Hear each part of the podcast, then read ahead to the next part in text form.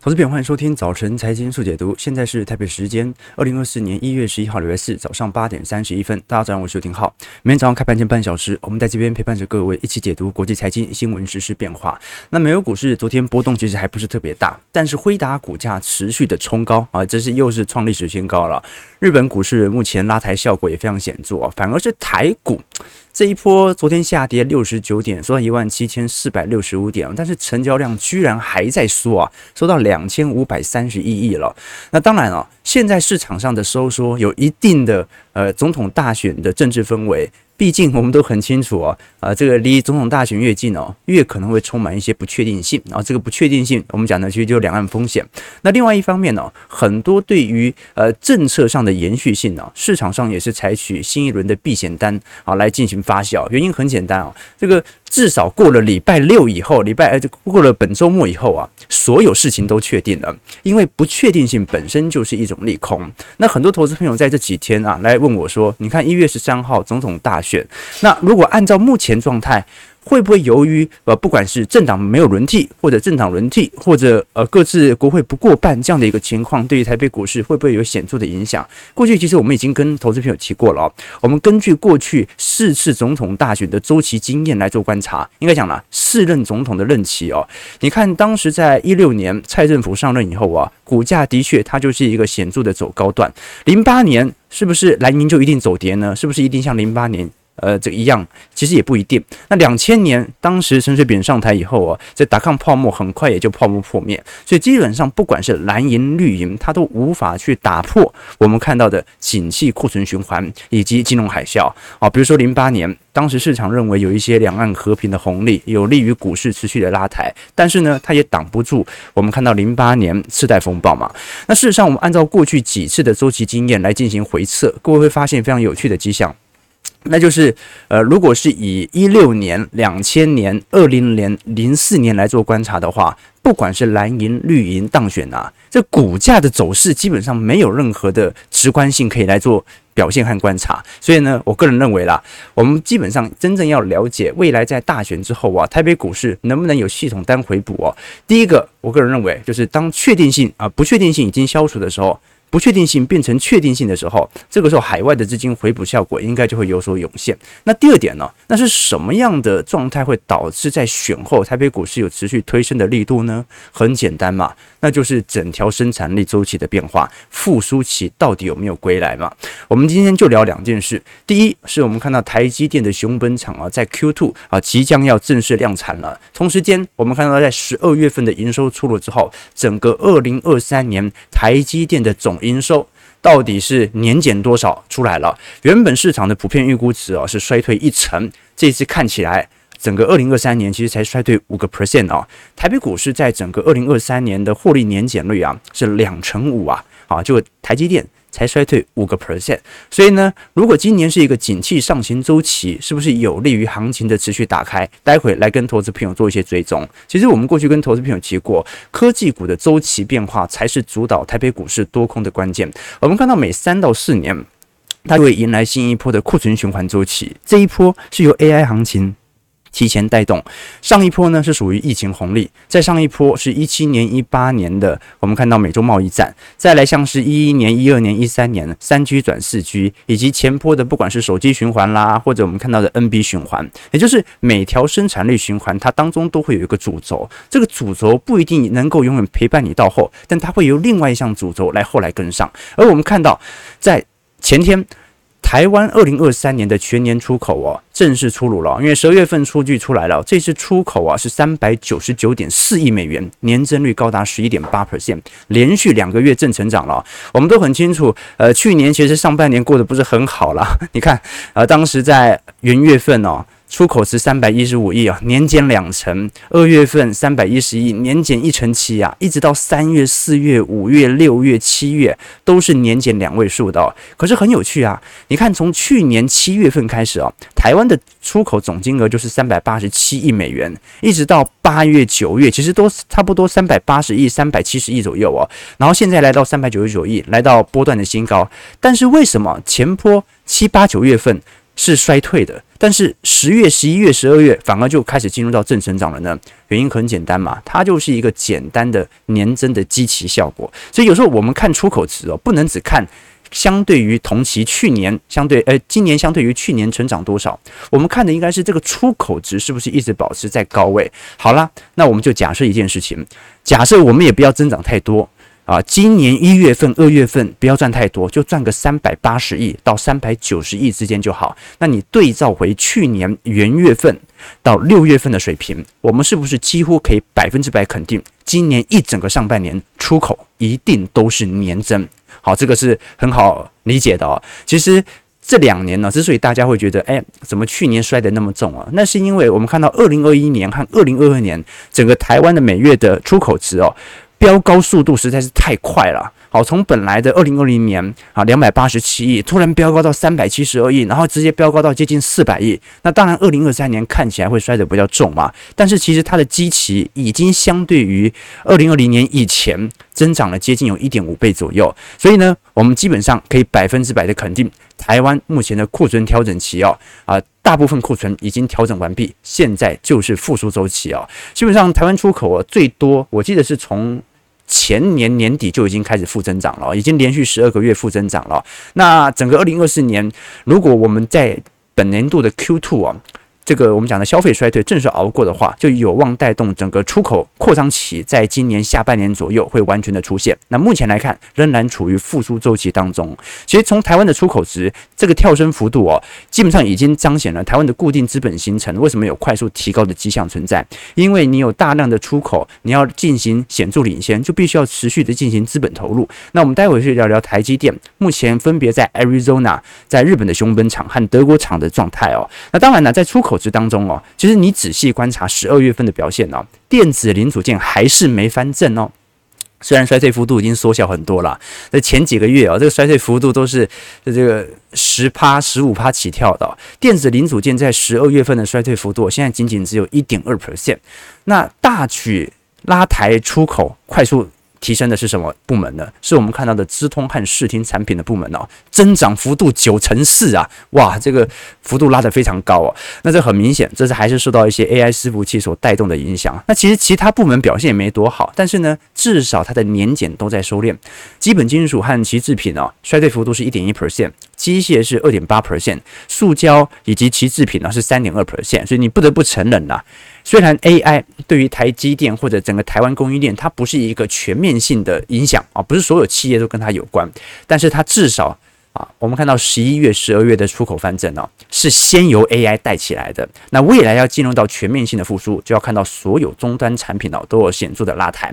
那与此同时，在出口国的层面啊，其实对于中国和香港的呃出口比例哦，仍然在衰退当中。好，这就是年减六点四 percent 哦。但是呢，我们观察到其他地区都是双位数字的增长哦。啊，其实呃，中国大陆和香港现在还是台湾非常重要的贸易伙伴之一。只不过呢，现在对于呃台湾的出口到大陆的部分哦，大部分都是进行最后组装代工，所以呢，只能说终端需求商品的消费潮没有大举的归来。但是呢，其他海外，尤其是在半导体各自这个安全供应链当中哦，其实已经有非常显著的出口提升了。像东协的部分哦，它年增是两成一啊，日本是十个 percent，美国是四十九 percent，欧洲是十六 percent。OK，那不管怎么说，至少我们看到台湾出口啊，我几乎敢保证啊，今年一整个上半年都是年增。好，那呃，从市场上去年那种半信半疑的情绪啊，会不会由于今年一整个上半年都是年增，大家终于转乐观了呢？这个是值得观察的，因为就目前市场的情绪，你也看得出来，对不对？这几天量缩成这样，没有人在玩股票啊，大家都啊，那这选举完再说。我想选举完再说以后哦，大家的想法变成什么？过完年再说，过完年就会变这样子。好，所以我觉得还可以熬几个月。大家不上车的时间，可是哦，这个数据一个月一个月一个月优良的数据公布出来之后啊，总会有人动摇的。好，那大多数人都动摇的时候，哦，那就有点危险了。我们可能就会正式进入到景气扩张格局，而到时候股价。可能会提前走完主升段哦。好，那我们可以具体观察啊，不管是从偏安新订单减掉客户存货，还是我们看到的台湾出口年增率哦，都已经正式进入到正值区间。从电子硬体装置在二零二四年的出货量成长，个人电脑是从原本的衰退十四 percent，预估成长到六 percent，笔记本的部分是从负十五 percent 来上升到六个 percent。智慧型手机上行幅度比较短哦，因为呃，智慧型手机的卖压它不像是过去 NB PC 这么重。预估成长幅度只有四个 percent 哦，那成长力度最大的当然还是伺服器啊，今年预估成长幅度是高达十五 percent 哦。其实如果我们把经济数据和预测带入回归的模型啊，你会发现二零二四年下半年的台北股市的营收成长，它并不是一个逐季的快速的加速，原因很简单，因为。这个今年下半，应该去年下半年的时候啊，其实台北股市它的基期就已经快速推高了。所以，如果我们单纯从获利年增率来看的话，呃，二零二四年下半年的那种年增效果不一定比今年上半年来的强。基本上，我个人认为啊，今年上半年应该是最亮丽的 台北股市获利的表现哦，因为去年年底太惨了。这是一个很好预估的方向。那当然了、我们虽然这么讲哦，但是不代表说全球的景气就是完全的大好。只是从数字层面来看，台湾不太可能再看到负值了，因为去年实在是太差劲了。举个例子来说，我们如果观察整个二零二三年主要国家地区的呃。进出口年增额哦，你可以发现哦，在出口的衰退层面呢，台湾衰退大概是九点八 percent 哦，进口衰退了一成七啊。南韩其实数据都比台湾好哦，衰退七点四 percent 哦，那进口的部分是衰退十二 percent 哦。可是台湾衰那么重，为什么台北股市或者我们看到整个台湾的经济的发展速度又比南韩市场来得快呢？那就是来自于因为二零二二年台湾库存压力太大了。正由于二零二一年赚的太多，所以二二年到二三年库存压力才会比其他市场还要来得大。这是给大家所做的一些思考。好，那现在重点来了，影响到台北股市也是台湾出口最重要的领先指标，就是我们看到的台积电。台积电这一次在昨天公布了二零二三年十二月份的营收，总营收是新台币一千七百六十三亿元，比十一月份少了十四点四 percent，也比去年同期二零二二年的十二月份少了八点四 percent。那如果折合，呃，台币从整个二三年的元月份到十二月份哦，总营收新台币是两兆一千六百一十七亿元，也比去年同期少了四点五 percent。可是我们要想想看哦，这个我们都很清楚，台积电在过去一整年几乎都在调降财测啊，市场原本的预估值啊，跟台积电的普遍预估，基本上全年的美元营收啊，至少是减九个 percent 啊，接接近一成了。结果现在数据出来，哎，才衰退五个 percent 啊，好，所以基本上。我觉得昨天所公布的消息以及整个二零二三年的表现呢、是不错的，因为全球都不好啊。台币股市获利年减两成五，那你年减五个 percent。好，那今年反而啊，从年增效果虽然看起来不会这么亮丽，但是就是没想象中来的差嘛。我们从现在普遍市场预估，台积电在整个二三年的 EPS 大概是赚三十一点二块，比二二年的三十九块的确少了不少，但是它仍然远远优于二零年和二一年当时十九块、二十块的水准。那二零二四年现在市场的平均预估值哦，就是上半年就要开始陆续的把过去亏损的部分慢慢的赚回来，下半年才能看有没有机会能够创高。所以呢，目前市场的普遍预估值哦，大概也是 EPS 三十九块，跟二零二二年差不多。但 EPS 的增长幅度会不会直接反映到二零二五年呢？到时候我们就来做一些具体的观察。我们从 JP Morgan 呢来做一些留意和思考啊。即便像是小摩，对于标普百指数，对于整个全球市场如此之看坏，然后他认为今年。标普五百指数，很有可能会持续下修到四千六百点，甚至回到四千两百点的最为低标啊。但是它对于台积电的目标价，就台币部分哦，目标价还是高达七百五十美元，在未来十二个月。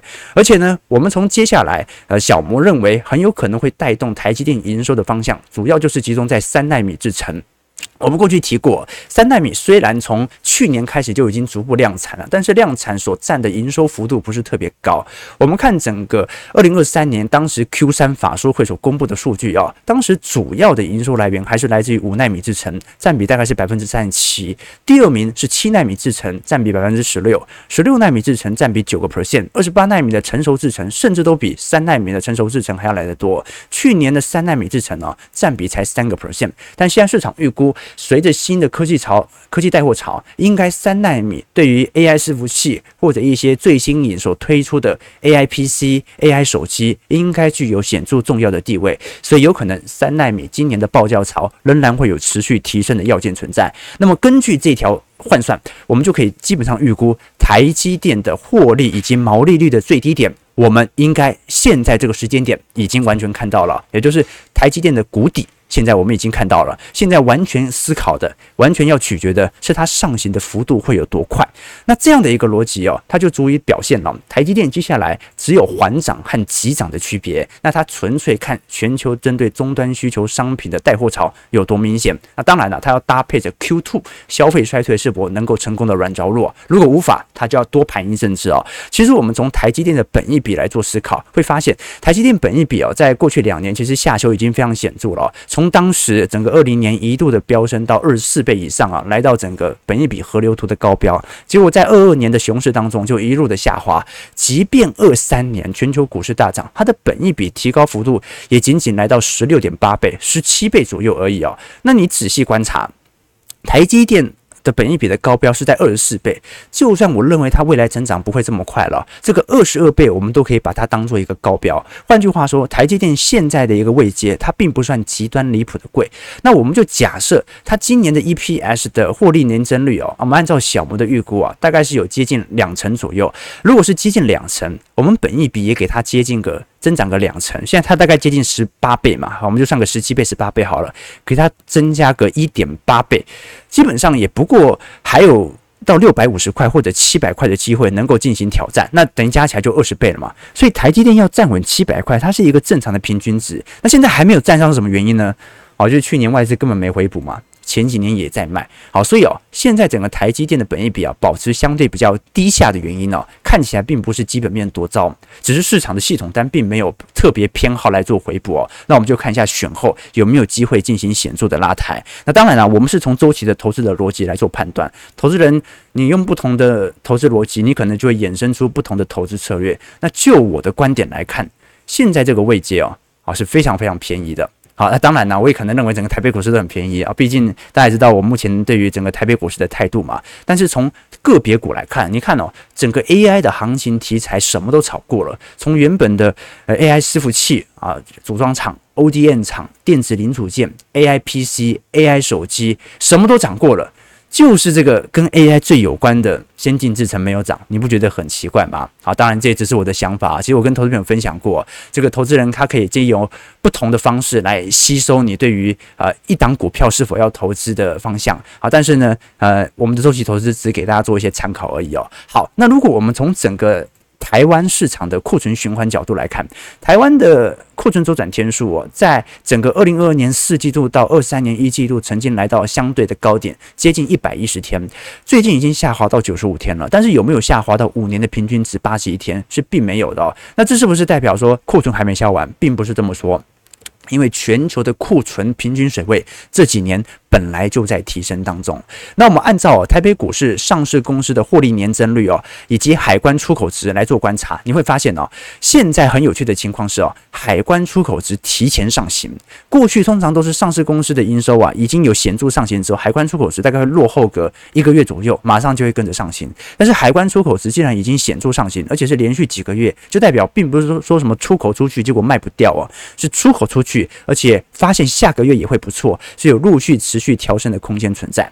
那我们按照日经的预估值来做表述，会发现基本上全球半导体的需求哦，市场的普遍预估就是今年二季度一过啊，大概就是今年五月六月确定软着陆之后啊，全球针对不管是生成式 AI 的人工智慧，还是我们看到的 EV 纯电动车的半导体需求啊，就有显著的拉动。那目前按照市场的普遍预估值哦，日经的看法是哦，在整个今年的一季度。呃，不管是个人电脑还是智慧型手机哦，还在一个下行周期，二季度打底。三季度、四季度，个人电脑会有显著拉抬，但他认为智能手机现在拉抬的空间已经不是特别高。那其他像是生成式 AI 的数据中心哦，他认为是很有可能接下来带动辉达或者台积电最重要的方向，预估在二季度就会提前进行反应，开始好转。这个投资朋友做的一些思考了。其实我们可以观察到半导体公司的营收成长率哦，呃，在过去一段时间，它长期以来都是跑赢整个大盘的啦。这说明，呃，我们不用期待说什么台积电、台北股市好，台湾经济好，台积电才会好。是台积电不管怎么样，它都会跑赢台北股市的表现。所以按照过往的格局啦。啊，我个人认为，呃呃，反正就价位提供大家参考了。好，不过我们要拉回来聊啊。刚才我们有聊到说，这个台积电现在好像最大的问题啊，并不是出口是否能够显著好转的状态，它的是问题是关于资本支出，它会不会影响未来的股东权益报酬率的问题啊？我们先分开讲嘛，因为日本的熊本厂今年 Q2 就要量产了，那美国的 Arizona 其实厂我后来看了 Google Map 已经盖好了。啊，但是还没有正式营运。那德国厂啊，现在有一点环评的问题啊，还卡在那边哦。那我们可以观察，因为我们想，如果是观察日本的熊本厂啊，相对于 Arizona 啊这次设厂的金额其实很低哦。熊本厂台积电才花了八十六亿美元。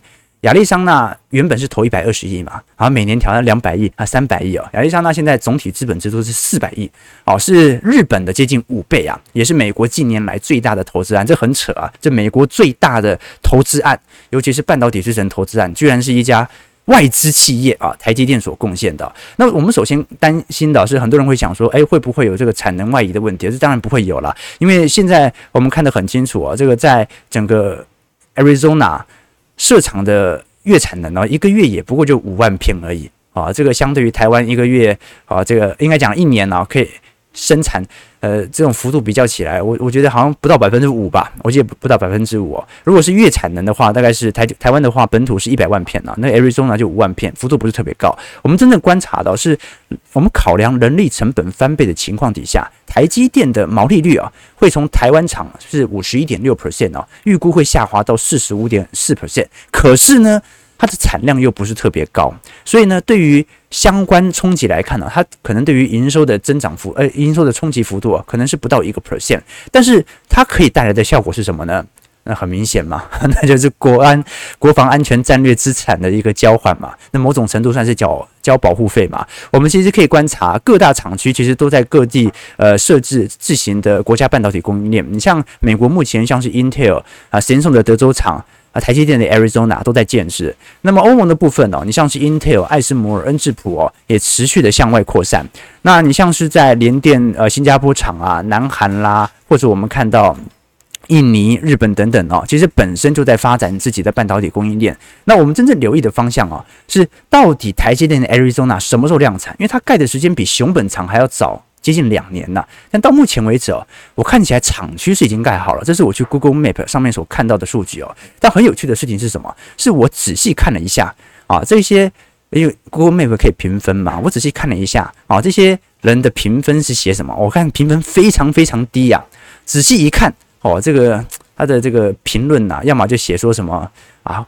去台湾帮你学英语，为什么呢？在那哦，这是翻译的啦，在那里工作好糟糕，他们缩短了我的工资，缺乏沟通，他们没有告诉我的情况底下改变我的行程，好，要不然就说有老鼠啦。好，的我很感谢台积电啊给予我的付出以及栽培，好，但是呢，当你来到这边，你最好按照美国的方式啊，极度不安全的雇主啊，不敢再说了，我怕被骂。不要来，拜托啊！这里有老鼠，到处都呃，有老鼠好像也还好啊。反正 我们看到这些数据哦，你大概就可以了解哦。这台积电好像在 Arizona 为什么那么慢？远远比日本熊本厂的建制速度还要来得慢。其实过去我们跟投资朋友提过，台积电的企业文化相对比较严格，在台湾的确是高薪，可是对于美国市场来看，它的薪资水平其实真的不高。我们看台积电目前在整个。Arizona 所开出的薪资哦，制造工程师的平均薪资是六点六万美元到八点五万美元年薪。Intel 开出的薪资是九万到三十万。机械工程师的部分呢，台积电是六点九万到九点五万，Intel 是开出九点四万。设备工程师，台积电是六点八，Intel 是九点九。资深工程师，台积电是八点六，Intel 是十二点四。制程工程师，台积电是七点五，Intel 是十点五。哎，怎么看那个台积电？这个都比人家 Intel 落后个两三成啊，是吧？好，所以你看 Intel 会亏损成这样，是真的有原因的。哇，人力成本也太贵了吧？OK，这是我们观察到的现象和变化。所以，与其这样子哦，呃，搞搞不好拖着也是一种办法嘛。啊，你拖得越久，对不对？可能大家就不了了之啊，有可能会发生这样的情况。好，但是你也发现了，这个在这个 Arizona 啊，因为它的整体就业人口的供应其实并没有想象中来得多。哦，他本来在制程工程师就比较抢手哦。你看美国，呃，如果是在西岸的这些毕业生哦，大部分也没有很想要去做硬体啊。你看美国西岸的毕业生哦，这个志向本来都是打 code 嘛，啊，做软体商哦，硬体工程师其实没有想象中来的多哦。那 Arizona 理工学院哦，一年也不过就是两万七千名学生，而且应该讲整个学校两万七千名学生哦。如果台积电从大四就开始挖人哦。现在发现已经来不及了，因为 Intel 呢已经把大二大三的实习全部都 booking 走了，所以公司在校园里面的人脉是非常广的。那台积电你想要用这个啊、这个六万七万块的年薪哦去抢这个 Arizona 理工学院的学生哦，然后 Intel 比你高三成啊，你就可以了解到哦这种状况了。好，但是呢，你可以观察到，我最近才有投资朋友跟我讲，他说那个 Phoenix 凤凰城里面的普通工人哦。他们的薪水其实飙涨幅度非常快，为什么？因为台积电似乎有一点这个改变采取的做法了啊。反正呢，就是有一批台湾工程师空降以后哦，他就找寻非常多的比较 part time 工了哈，廉价工人等等哦，来加入他们的一个生产力的圈子哦。所以这个薪资幅度涨幅也非非常高。所以我们过去跟投资朋友提过嘛，那没有生产力的普通人哦，我们还是能够分享到那种高生产力圈子以外的那种外溢财富哦。简单来讲，就是尽量靠他们蹭。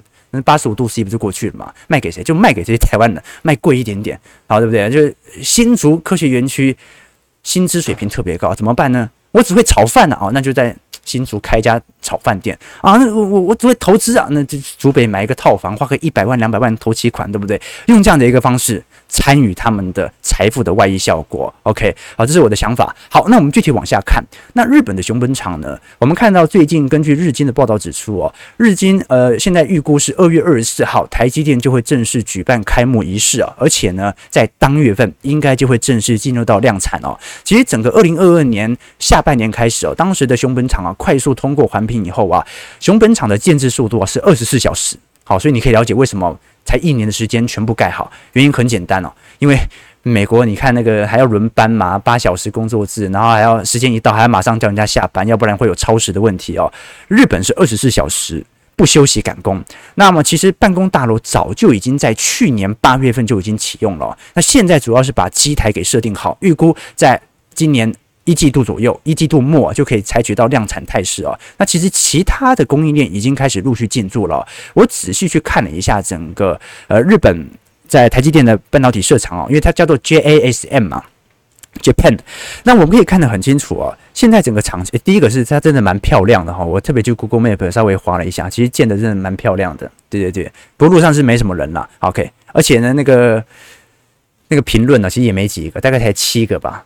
然后评论通常都表现不错，欢迎来到熊本，好开心这样子。开幕典礼会二月二十四号举行哦，啊，这日本真的是很不错，很不错，看起来看起来顺利是真的，这个蛮进程的。但我们都很清楚啊，因为其实本来在七十年代的时候啊，日本本来就凭借着当时的 IDM 模式哦，从半导体的原材料到设备到中游制造，一直到封装检测，他说自己的一条龙模式。所以当时在一九七零年代，全球的半导体霸主其实是日本呐、但是随着一九八五年，我们观察到的，不管是广场协议，还是接下来几年，一九八九年我们看到的半导体协议啊，这几条协议一签下去之后啊，你就看到这个产业，因为美国针对日本半导体采取百分之百关税以后啊，就大举的。呃，移藏到南韩和台湾市场当中，所以说明什么事情啊？啊，说明这个其实半导体产业哦，根本就没有什么选边站的问题。所以这次总统大选哦，不管他的选举结果为何，台积电都没有选边站的问题，他只能选择那一边，所有的专利技术都在他手上啊。这谁讲的？求求证裁判都是我的人，你跟我斗什么？哈，对不对？这是我们观察到的迹象啊。OK，那再来就是德国厂的问题哦。呃，德国厂现在的状态哦，也卡得很紧啊。不过呢，德国厂的压力不像美国厂啊，这个卡得紧，压力来得这么大。原因为何？因为德国厂的投资金额。只有三十七亿啊，只有三十七亿啊，这个金额实在少得可可怜哦。其实台积电的德国厂啊，它总投资金额是比日本高的，有一百零八亿啊，但是有七成都是德国政府出资，所以实质投入不高啊。但是呢，但是呢，最近可能是第一个欧洲工资水平高，第二个是欧洲目前进入到环评环节哦，有非常多的反对意见啊，所以目前连厂区都还没开始建。地都还没有完全整好，所以现在是压力最大的。可能我们必须了解啦，台积电本来到德国市场，它也不是做熊本或者 Arizona 的这种先进制程，它大概率也是做二十二到二十八纳米的呃车用制程啊。但是在欧洲当中哦，可能已经算是比较高规格的车用了。所以呢，无论如何啊，我们可以了解这个德国政府的决心啊。只不过它延宕的时间呢，如果我们用特斯拉的柏林厂来看的话，特斯拉柏林厂当时在上海厂哦是八个月开工啊，然后十二个月量产。那么特斯拉的柏林厂哦。卡了四年啊，人家人家八个月，特斯拉不是卡了四年啊？我觉得台积电卡个五年也算是有有符合大家的预期啊，给大家做一些观察了。对，其实台积电在海外布局当中的确是要花一些探索了，本来就是会有一定程度，因为你放台湾人哦，台湾人其实处在一个相对资讯比较封闭的岛屿当中，因为文化同质性太高了。举一个例子来说，如果通讯科技这么发达，你看到那种美国人、美国的投行哦，他就根本就没有必要背井离乡，派这么多高干好来台湾、来亚洲市场啊，来本土直接来操控了，那直接用通讯设备遥控就好了。但显然并不是如此，为什么呢？因为你要获得当地不管是劳动力市场，还是我们看到其他半导体供应链市场的唯一方式啊，就是花费大量的成本，长期派驻那些优秀的人员和本国人。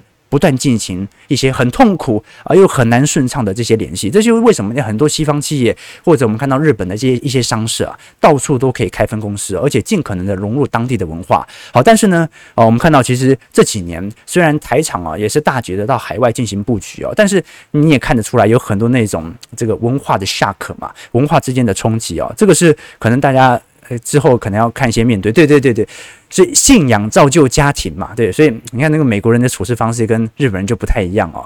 我前阵子哦才看那个以前那个川普的副总统啊，彭斯写的一本书哦，他那个叫书叫做《Go Home for Dinner》，就回家吃晚饭。他那本书写的就是信仰造就家庭，家庭造就生活。他讲的是什么呢？就是。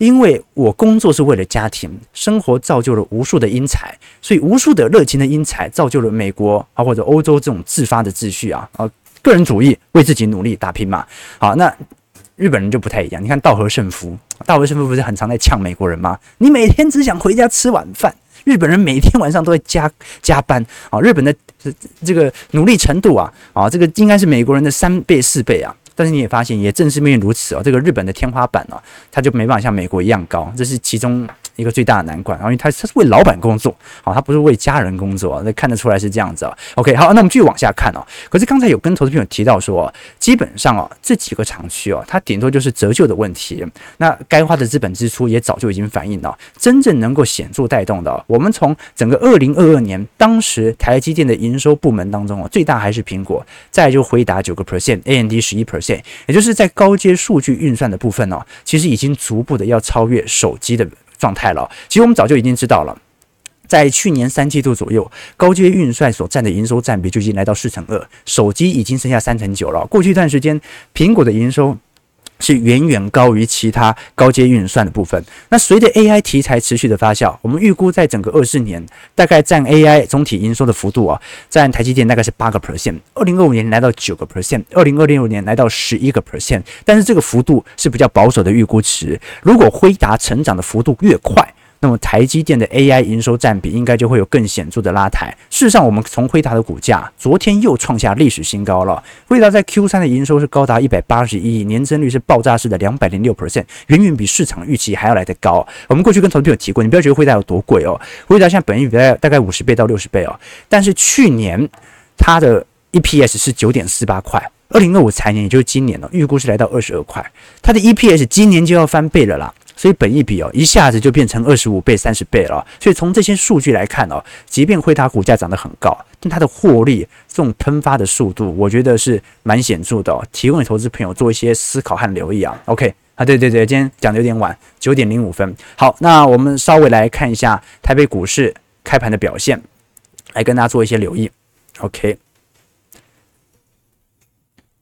台北股市上涨四十五点，而且量能也很低啊，两千五百亿啊，那真的是等选后再说了。对，我，我希望大家从我们的节目当中获取不同的知识啊。其实，你像我们在自己的专业当中啊深耕，但是不同专业深耕的人哦，我觉得大家要相信的程度也不太一样啊。呃，我以前看过我老爸的一本书哦，啊，就是他藏在书柜里面的那个书。书面封面蛮清凉的。后来我一看才知道是那个李敖的书啊。李敖书有有一本哦，它是第一章节，他就是聊那个很著名的老人与棒子嘛。他就是说老年人是否愿意交出棒子哦，其实某种程度也是已经在某种专业深耕的人呢，他要如何去提携大家的知识水平哦。他说第一种老人哦，他拿的是一根莫须有的棒子，他们根本就不懂这个棒子啊。而且甚至还搞丢了。他们除了麻将技术比较好之外，大概也教不太出来，顶多就是装糊涂。这是第一种啊。那第二种呢？就老年人是一种落了伍的棒子啊，就是他明明就已经落伍了，却又不肯承认。但死不承认就是顽固了。跑大队接力的时候都知道，跑者最不愿意啊就的莫过于接一个落后落伍的棒子啊。所以呢，这就是第二种老人了。那第三个老人呢，就最可恶，就是不止不放手，而且呢还拿棒子去打年轻人。比孔子还积极。孔子当年是那个以杖扣其颈嘛，打人家脚踝嘛。他们都是极其脑，打到年轻人趴下来。好，其实你可以发现哦，在不同的产业之间哦，我们要如何？就是有些人会跟你说啊，我们的这个操作技术非常之流利啊，那又不告诉你它的真实逻辑为何啊？只告诉他你只要信我得永生，这种投资策略，大家就参考就好。但是我们的周期投资啊，只有一个缺点，就是投资的尺度比较长。那有些投资人问啊。